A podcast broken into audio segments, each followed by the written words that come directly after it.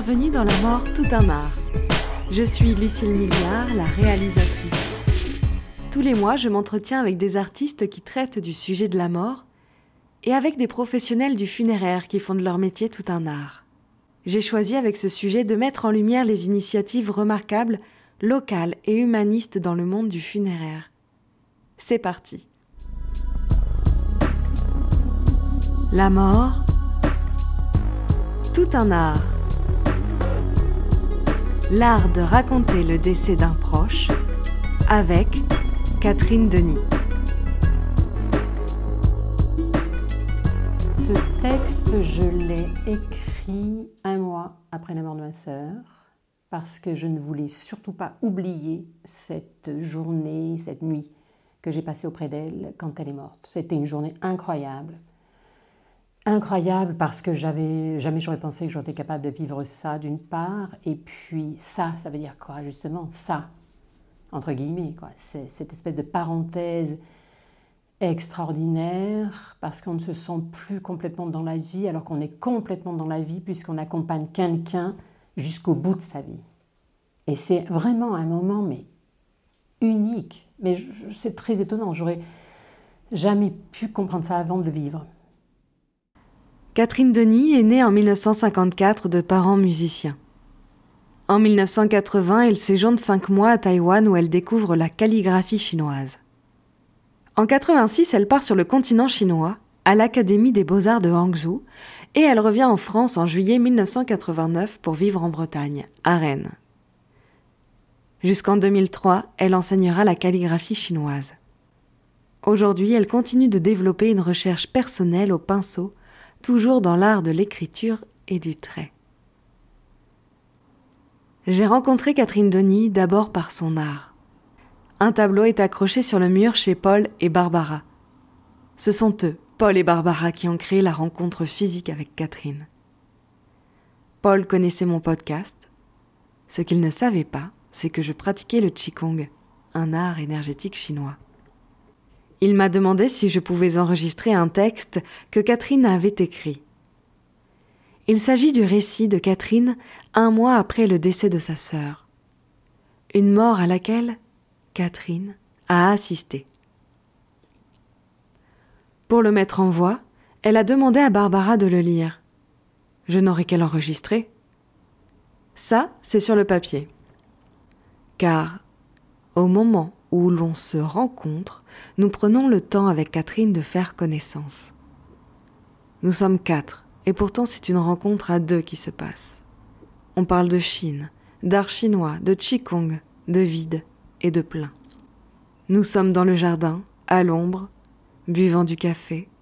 Nous sommes accueillis et servis comme des reines. Puis vient le moment d'enregistrer. On ne parle pas encore du contenu du texte. Il en dit déjà long. On se place à l'intérieur, un besoin de changer d'espace. J'enregistre une première lecture de Barbara, puis une seconde. L'émotion remplit l'espace de cette grande pièce le silence, puis les reniflements. Catherine se met à chanter. Puff, the magic dragon. The magic dragon lived by the sea and frolicked in the autumn mist in the land called Annalie and little Jackie Pepper loved that rascal On poursuit notre discussion. Je continue d'enregistrer. C'est tout ceci que vous entendrez. D'abord les textes lus par Barbara Coelier, musicienne d'origine allemande. Ensuite, on poursuit par une discussion avec Catherine Denis et toute sa réflexion sur la mort et le deuil nourrie de son expérience terrestre entre Orient et Occident.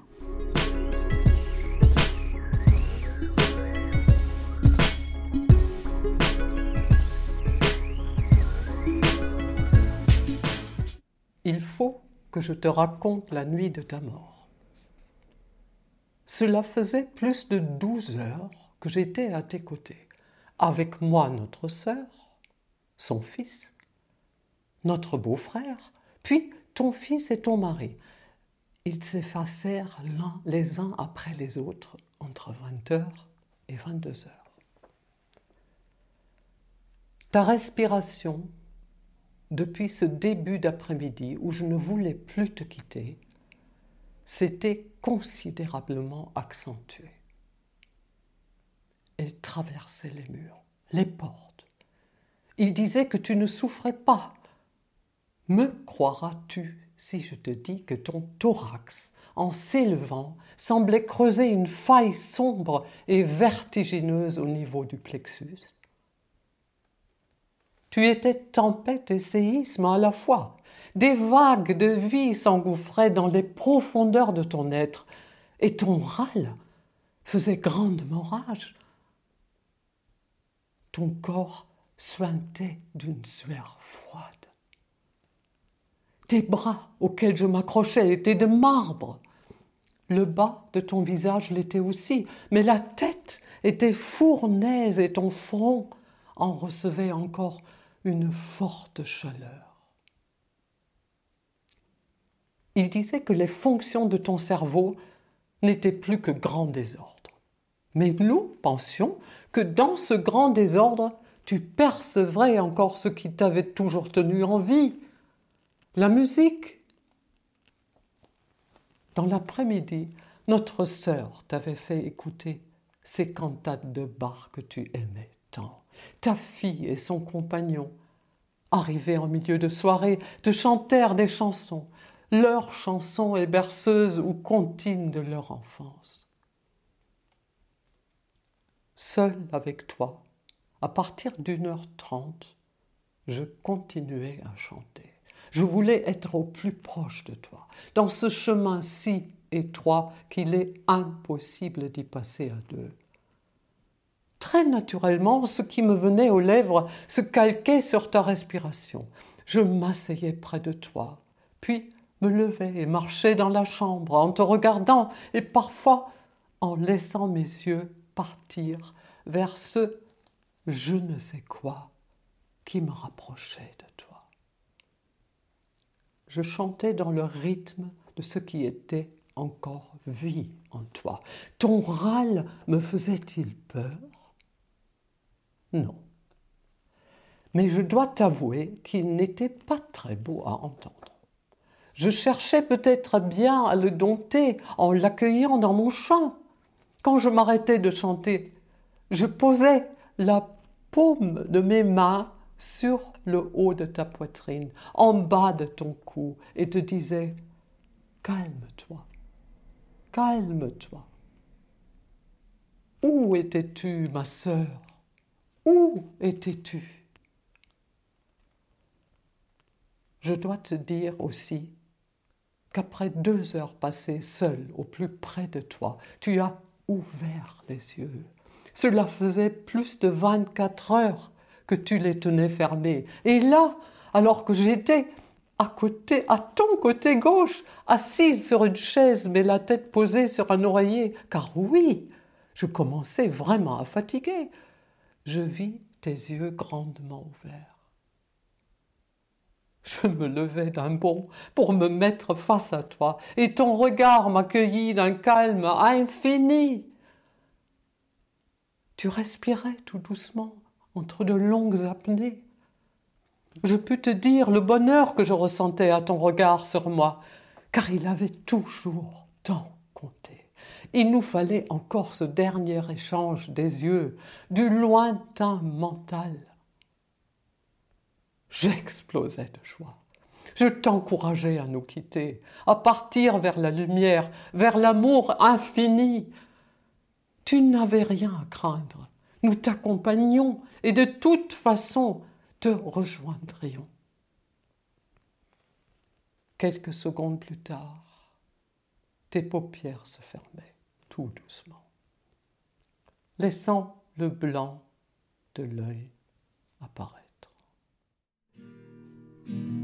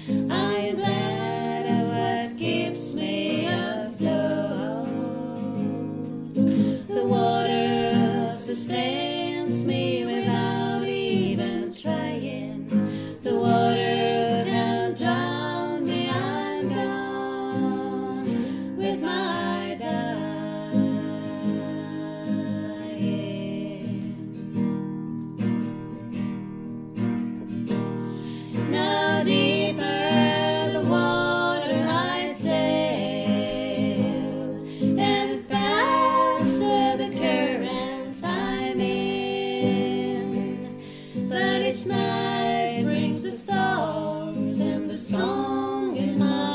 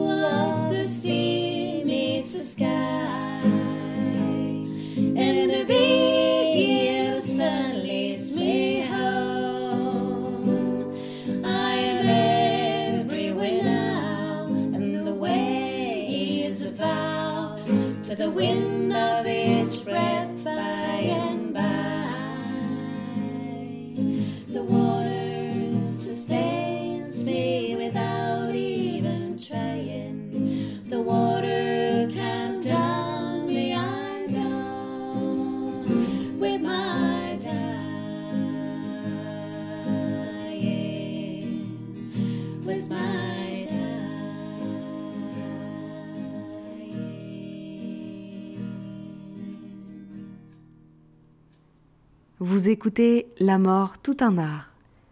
Le morceau que vous venez d'entendre, c'est The Water, créé et composé par Johnny Flynn, interprété ici par des membres du collectif Chant Funérailles. Chant Funérailles, c'est un collectif de musiciens et de musiciennes qui jouent lors des cérémonies funéraires civiles. J'aurai grand plaisir à diffuser d'autres morceaux sur la mort, tout un art. On poursuit avec un second texte lu par Barbara Coelier intitulé Où es-tu? Je fus seul à recevoir ton dernier regard, qui ne disait plus rien, mais qui était encore. Tes paupières tombèrent beaucoup plus lentement qu'un rideau de Seine. Je pus voir le blanc de tes yeux s'agrandir. J'allais vite chercher ta fille. Puis, de la paume de ma main posée sur ta poitrine, je perçus tes dernières apnées. Et ton dernier souffle, c'était si calme. Puff, the magic dragon, lived by the sea. Avons-nous si souvent chanté à deux voix?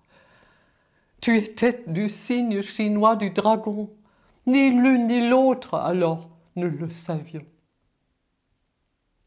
Tu es parfois cri, le cri d'une mésange ou le regard d'un enfant. Où es-tu? Je te cherche. Tu n'appelles plus, tu n'écris plus, tu n'envoies plus tes volumineux et lourds cadeaux pour te faire pardonner, faire plaisir ou te faire simplement plaisir. Tu aimais la vie, tu aimais apprendre à connaître le monde et ses nombreuses facettes, même si parfois il savait t'agacer. Tu aimais les gens qui le peuplaient et s'exprimaient de façon diverse.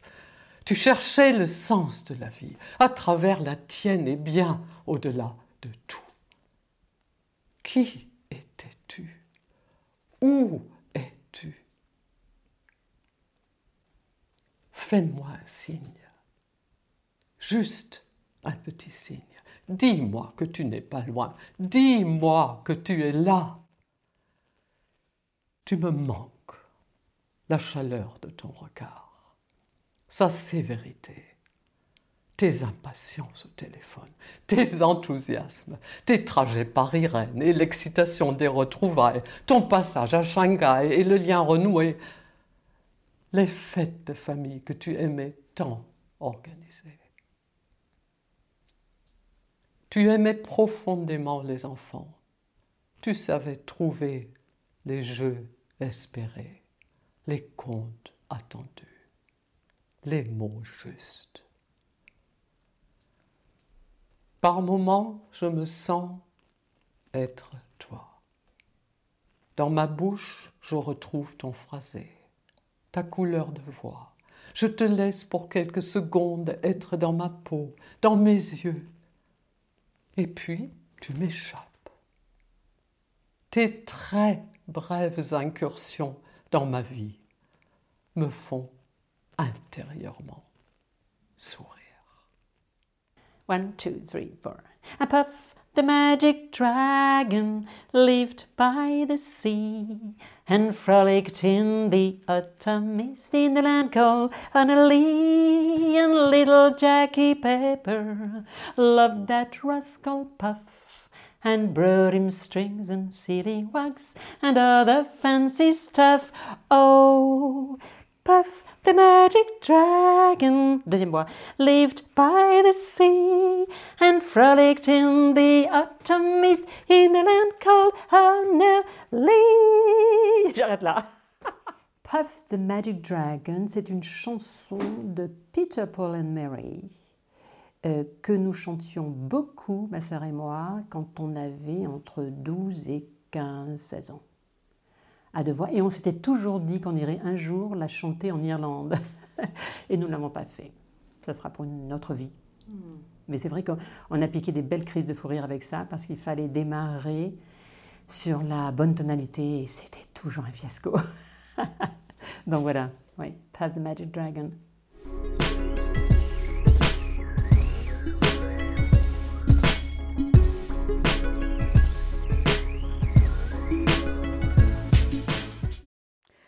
En fait, il faut vivre avec toutes ces douleurs, parce que ce sont des douleurs, des méchantes douleurs, qu'on a beau traiter en analyse, elles vous collent quand même à l'âme, à l'esprit, au corps, à la rétine, à tout ce qu'on veut, à la peau. On les porte, on les porte, on les porte jusqu'au bout. Alors, il faut faire avec. Donc, ce n'est pas facile. Mais il faut l'accepter. Et je pense qu'il faut accepter ces pleurs comme quelque chose de fertile aussi. C'est comme la pluie qui tombe. La pluie qui tombe, c'est peut-être le ciel qui pleure. Hein. C'est tout. Et la pluie qui tombe, ça fait du bien à la terre, ça fait du bien aux plantes, et voilà, et la vie continue.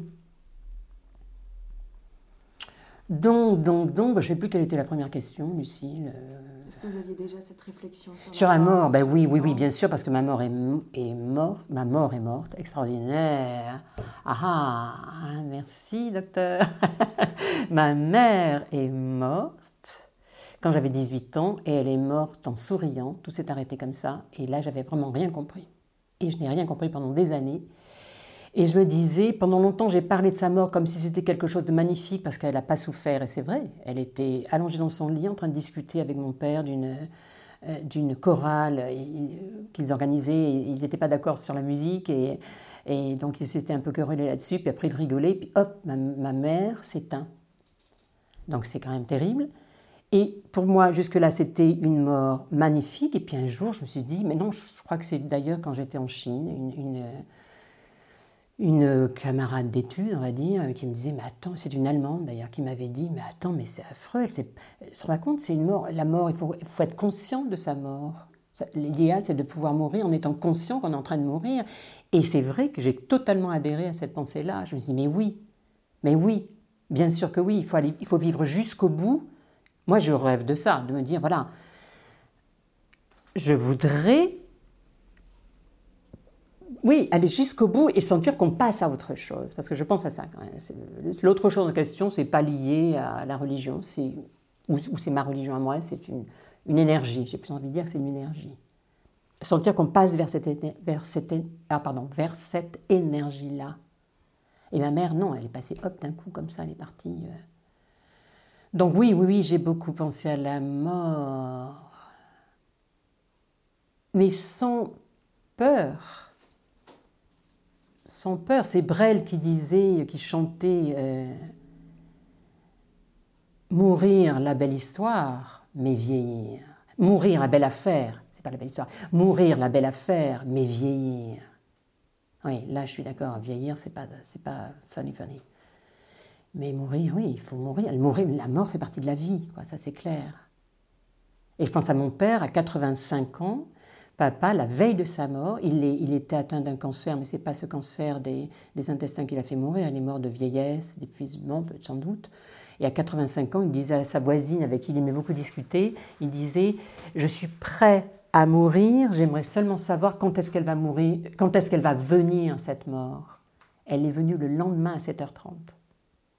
Hop, infarctus, il est parti. Donc la mort, oui, la mort, euh, la mort, la mort. Moi, je l'avais écrit dans un de mes petits textes comme M apostrophe H O R S. C'est ce qui me met dehors. Mais on ne sait pas ce qu'il y a dehors. On ne sait pas.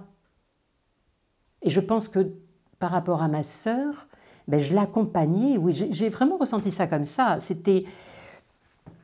C'est devenu triste après, parce qu'après on se dit on a vécu tout ça, là, là, là, là. Mais, mais pendant, c'était pas triste. Ça a été en effet musical, parce que je l'ai accompagné jusqu'au bout avec ce que je pouvais donner de musique, qui a été tellement importante pour nous. Et puis, et puis voilà, il y a eu ce passage, j'ai ouvert une porte, c'est comme si j'avais ouvert une porte et qu'elle partait.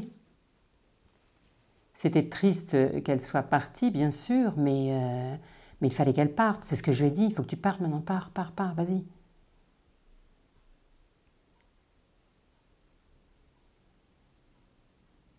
Ouais, c'est un beau passage, c'est un très beau passage. Alors il y a des morts qui sont abominables, je pense que ma sœur, elle est morte parce qu'elle était pleine d'antalgiques et de, de choses pour qu'elle ne souffre pas. Et quand, mais elle a ouvert les yeux, c'est ça que j'ai trouvé magnifique. Elle a ouvert les yeux et elle les a refermés. Ça, c'est quand même. Euh, alors on peut dire c'est peut-être un automatisme ou quelque chose de cet ordre-là, mais je ne crois pas. Parce qu'il y a des gens qui meurent les yeux ouverts, d'autres qui meurent les yeux fermés, et elle, elle a ouvert les yeux et elle les a fermés. Moi, j'ai trouvé ça très beau. Très, très beau. Vous étiez présente à la mort de votre sœur et un mois après, vous avez écrit. Oui, j'ai écrit ce texte parce que donc je ne voulais pas oublier ce moment-là. J'avais très peur de l'oublier. Je ne voulais surtout pas parce que je trouvais beau, parce que je trouvais qu'il y avait quelque chose d'incroyablement vivant.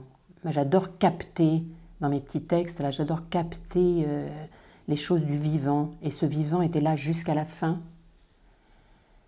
Et puis je pensais à mes frères et sœurs qui n'étaient pas là, donc je voulais qu'ils sachent, je voulais partager ça avec eux, je voulais partager ça avec ma sœur, parce que je trouvais ça, je suis sûre que ça leur aurait fait rigoler, Imaginez que je l'appelle un jour, je dis bon Fanfan, écoute, je vais te parler de ta mort. Je, vais te raconter la nuit de ta mort.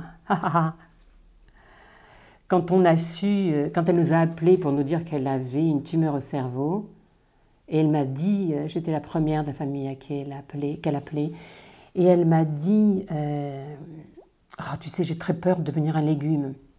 Et je lui ai dit, mais t'inquiète pas, enfant, on te mangera en, pot au feu. et elle a rigolé, elle a rigolé.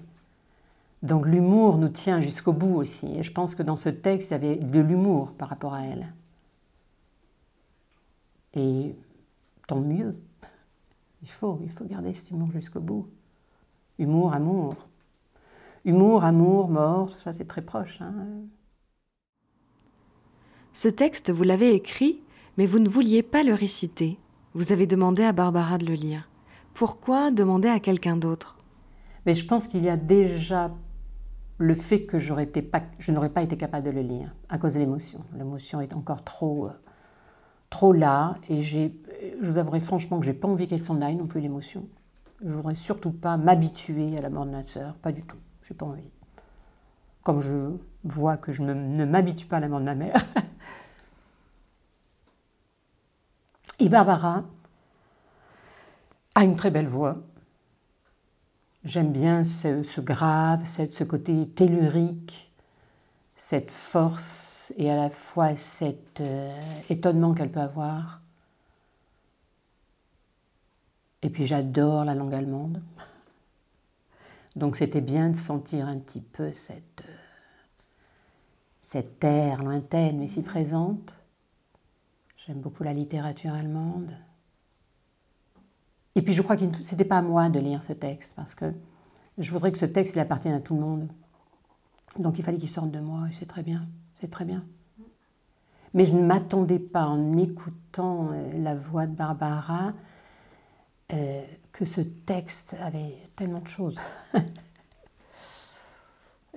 oui, oui, quand je l'ai écrit, c'était très naturel. C'est, euh, j'ai écrit très vite. Euh, je l'ai un peu retravaillé, très peu. Mais voilà, oui, oui, quand ça sort de. Mais c'est que tout. Je crois que je le vois un petit peu, enfin, ça peut paraître prétentieux, mais ça n'est pas du tout. Pour moi, c'est quand même une œuvre littéraire. Écrire est un acte artistique pour moi aussi, même si j'ai peu écrit, mais chaque fois que j'écris, c'est un acte, artistique. Donc ça veut dire un engagement, ça veut dire qu'il y a des exigences. Et euh, là, c'est vrai que l'écrit est venu très vite parce que parce que c'était encore tout frais, que j'étais encore dedans, et que je mais j'ai pas le souvenir, donc c'était a sept ans, j'ai pas le souvenir de l'avoir écrit. Euh, si, un peu dans la douleur quand même. Si, si, c'est évident que c'était un peu douloureux, mais il y avait encore quelque chose de vivant là-dedans. C'est vivant. La douleur, c'est vivante. C'est vivant, pardon. Euh, c'est euh, peut-être tristement vivant, mais c'est vivant. Moi, je, pense que euh, je, comment dirais-je, je tiens à défendre ce qui est de l'ordre du vivant dans le, le plus petit des petites choses de la vie, quoi. Ça, c'est vrai. Comment? Comme quoi? Ben, Comme savoir observer, vous voyez, les petites fleurs, le petit bouquet là, que, euh, que Barbara ou Paul ont mis sur la table. Ben, voilà, c'est incroyablement présent que le petit tableau là-bas de Marine, je crois, hein, euh, c'est présent. Euh, la petite cabane dans, les oies, dans, dans, la, dans la verdure, c'est présent. Le vent qui souffle là-bas, c'est présent. Quoi. Tout, il y a une, euh, la posture de Paul ou le, le, doigt posé sur les lèvres de Barbara, c'est une présence, c'est du vivant tout ça. Le tableau de Catherine Denis, c'est extrêmement vivant. Et oui, non mais oui, J'aime beaucoup écrire sur les, des petits détails de la vie. Parce que je pense qu'on on passe totalement à côté, mais totalement à côté.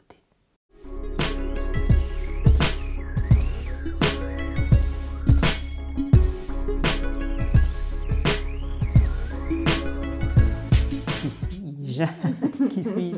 Alors, je m'appelle Catherine Denis.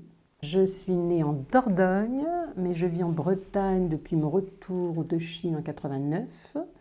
J'aurais du mal à quitter la Bretagne maintenant parce que c'est une région extrêmement attachante, dont la culture me touche beaucoup.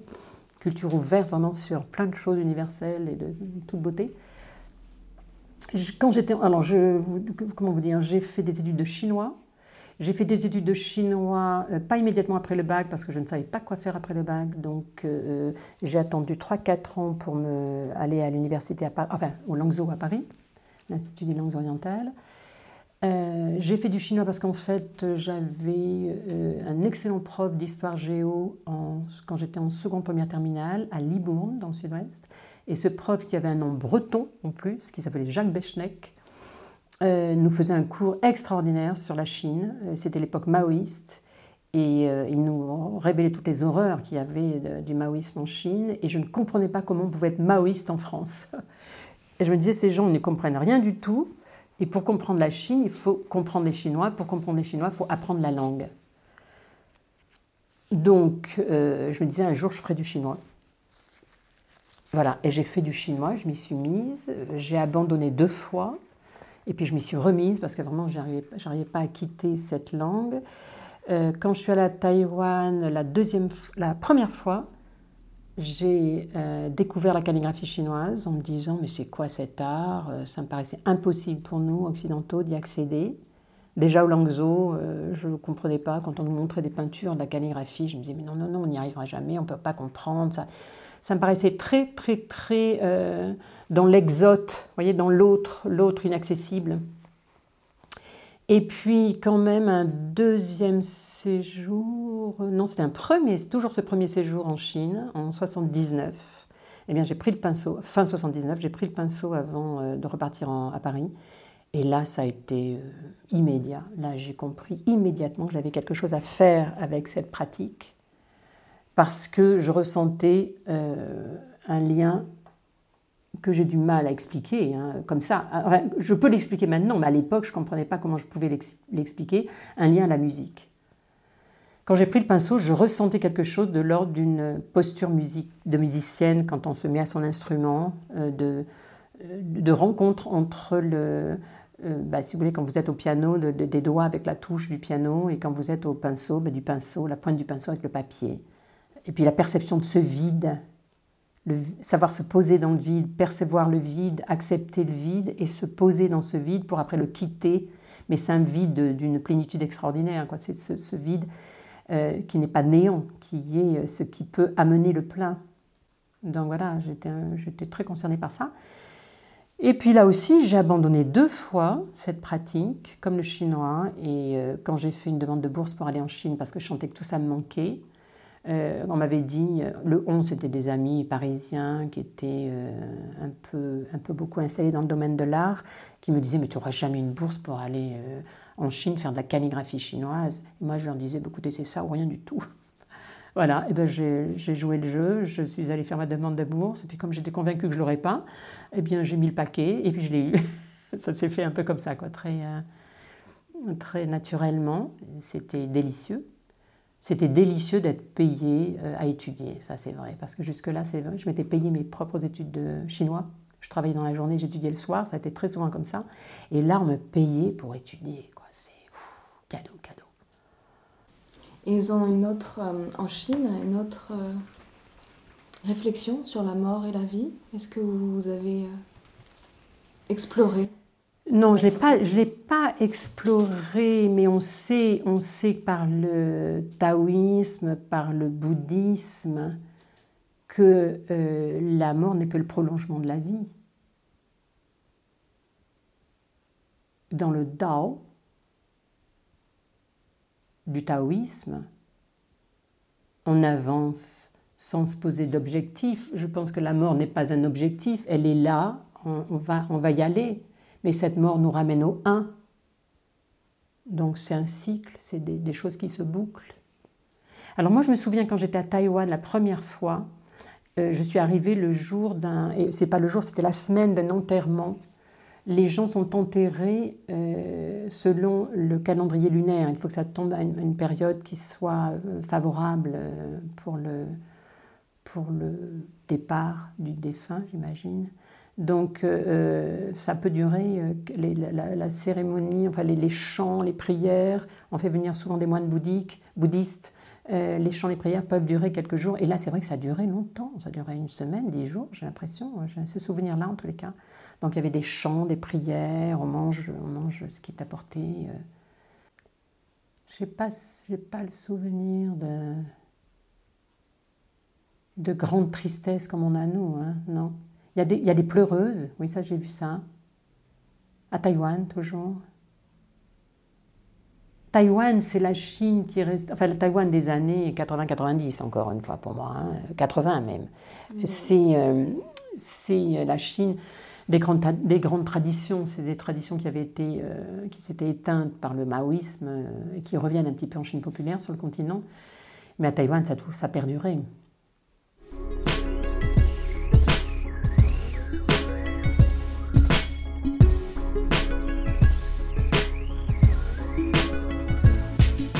Moi, je dis toujours qu'on ne s'habitue pas à la mort. Elle arrive, elle vous tombe dessus. Euh, puis encore maintenant, là, j'en attends plein de gens qui vont mourir autour de moi et c'est dur. On ne s'habitue pas. On ne s'habitue pas. Ça, c'est pas moi qui l'ai dit, c'est une, de mes amies qui m'avait dit ça à la mort de mon père. Elle m'avait écrit ça en me disant On ne s'habitue pas à la mort. Et c'est vrai, on ne peut pas s'habituer. Ça vous, donne des sacrés claques, quoi. Mais j'ai envie de penser la mort peut redonner de l'énergie aussi. Oui, la mort peut redonner la vie, peut donner des, c'est des claques, mais ça, ça vous pulse également vers la vie. Moi, je le ressens comme ça. C'est comme si on me redonnait un coup de, un coup de pompe dans les pneus, quoi. Ça vous regonfle.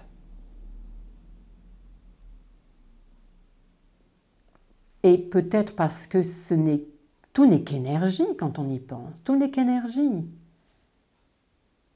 Et il y a la bonne énergie et la mauvaise énergie, hélas. Celle qui euh, amène euh, la, cruauté et l'horreur, et la bonne énergie, celle qui vous rend heureux. Ça peut paraître simpliste, mais euh, moi je sens ça en tous les cas. Et je me dis que le, sens de la vie, c'est quoi? Ben, C'est de porter cette énergie la plus positivement possible jusqu'au bout. Mais jusqu'au bout. Il faut être dans l'énergie positive jusqu'au bout. Je ne sais pas si je tiendrai le coup, mais justement, mais euh, ça, ça, ça, ça me met en... Oui, ça, ça me, ça me maintient en vie. Rester dans l'intelligence. Il y a aussi une grande peur chez moi, c'est de mourir stupide. Je voudrais surtout pas. Alors ça peut paraître très prétentieux aussi, hein, parce que. Mais tant pis, j'assume. C'est comprendre, essayer de comprendre. Quand je dis l'intelligence, c'est ça, c'est l'opposé de l'ignorance. Il y a plein de choses qu'on ignore et qu'on ne pourra jamais savoir. Qu'est-ce qu'il y a après la vie? On ne sait pas. Mais il y a une. C'est encore cette, perception de la, force de la vie qui vous donne confiance. Je pense que je repense à la voix de Barbara. Il y a, des, il y a une, une- une texture de sa voix, là, une, des, des couches de vie dans cette, dans cette voix qui sont très belles, je trouve. Et puis le rythme, voilà, le rythme. Tout, n'est que rythme dans la vie. Tout n'est que rythme. Peut-être parce que la première perception de la vie euh, euh, ben, dans, le, dans le ventre de la maman, c'est le battement du cœur, quoi. Tata, tata, tata, tata. C'est euh, quelque chose. Et donc après, ben, la- vie de chacun, c'est une histoire de rythme. Il faut savoir garder un rythme qui vous tient en vie quand même le plus longtemps possible, très important. Puis après, dans ce rythme aussi, c'est sentir les, les, les, quoi, les subtilités. Il y a des changements de rythme qui peuvent être difficiles à vivre, mais quand on prend un petit peu de recul, on arrive à les vivre. Et justement, la mort, ça vous crée des ruptures de rythme sehr brutal. Et euh, il faut essayer de rebondir là-dessus. Donc c'est encore une histoire de rythme, vous voyez. Et voilà, ça c'est très... Ah oui, c'est très bien parce que justement les Chinois sont très bons pour rebondir. Ah, ils savent, et c'est très lié aussi à leur philosophie de la vie, aux philosophies euh, euh, bouddhistes taoïstes qui les, qui les ont nourris. C'est toujours euh, se repositionner, mais très naturellement, dans quelque chose qui doit être positif. Euh, se casser la tête contre un mur, non, ça sert à rien, strictement à rien. Faire un geste, que ça soit en art, que ça soit dans le domaine des affaires, qui soit totalement superflu, ça sert à rien. On peut dire quelque chose un jour, très sincèrement, parce que c'est, ça répond à l'atmosphère de ce jour-là, et puis le lendemain, c'est plus du tout la même chose. Donc on a abandonné ce qu'on a dit, mais c'est normal. Il faut savoir rebondir, chaque fois s'adapter à ces, euh, à ces changements qui sont des, changements euh, oui, naturels. Donc là, c'est vrai qu'on apprend beaucoup en Chine pour ça. Et combien de gens se plantent, entre guillemets, euh, parce qu'ils n'obtiennent pas ce qu'ils veulent des Chinois et parce qu'ils ne savent pas, peut-être qu'ils ne savent pas ça, et qu'ils ne savent pas se, oui, ne savent pas rebondir, je me répète. Il faut toujours s'adapter. Et l'adaptation, ben, c'est une histoire de rythme. Donc, vous voyez, on revient à la musique. On n'en finit pas. Puff the Magic Dragon. Merci Catherine Denis. Merci à vous, Lucille Milliard. Je vous invite à parcourir les œuvres de Catherine Denis sur son site catherinedenis.com. Un grand merci à Barbara et Paul Coelho. Je suis Lucille Milliard, la réalisatrice de La mort, tout un art. Merci à Mathilde Cuchet pour l'illustration et merci à Florian Kuhn pour la musique du podcast. Retrouvez cet épisode sur Canal B et sur toutes les plateformes de podcast.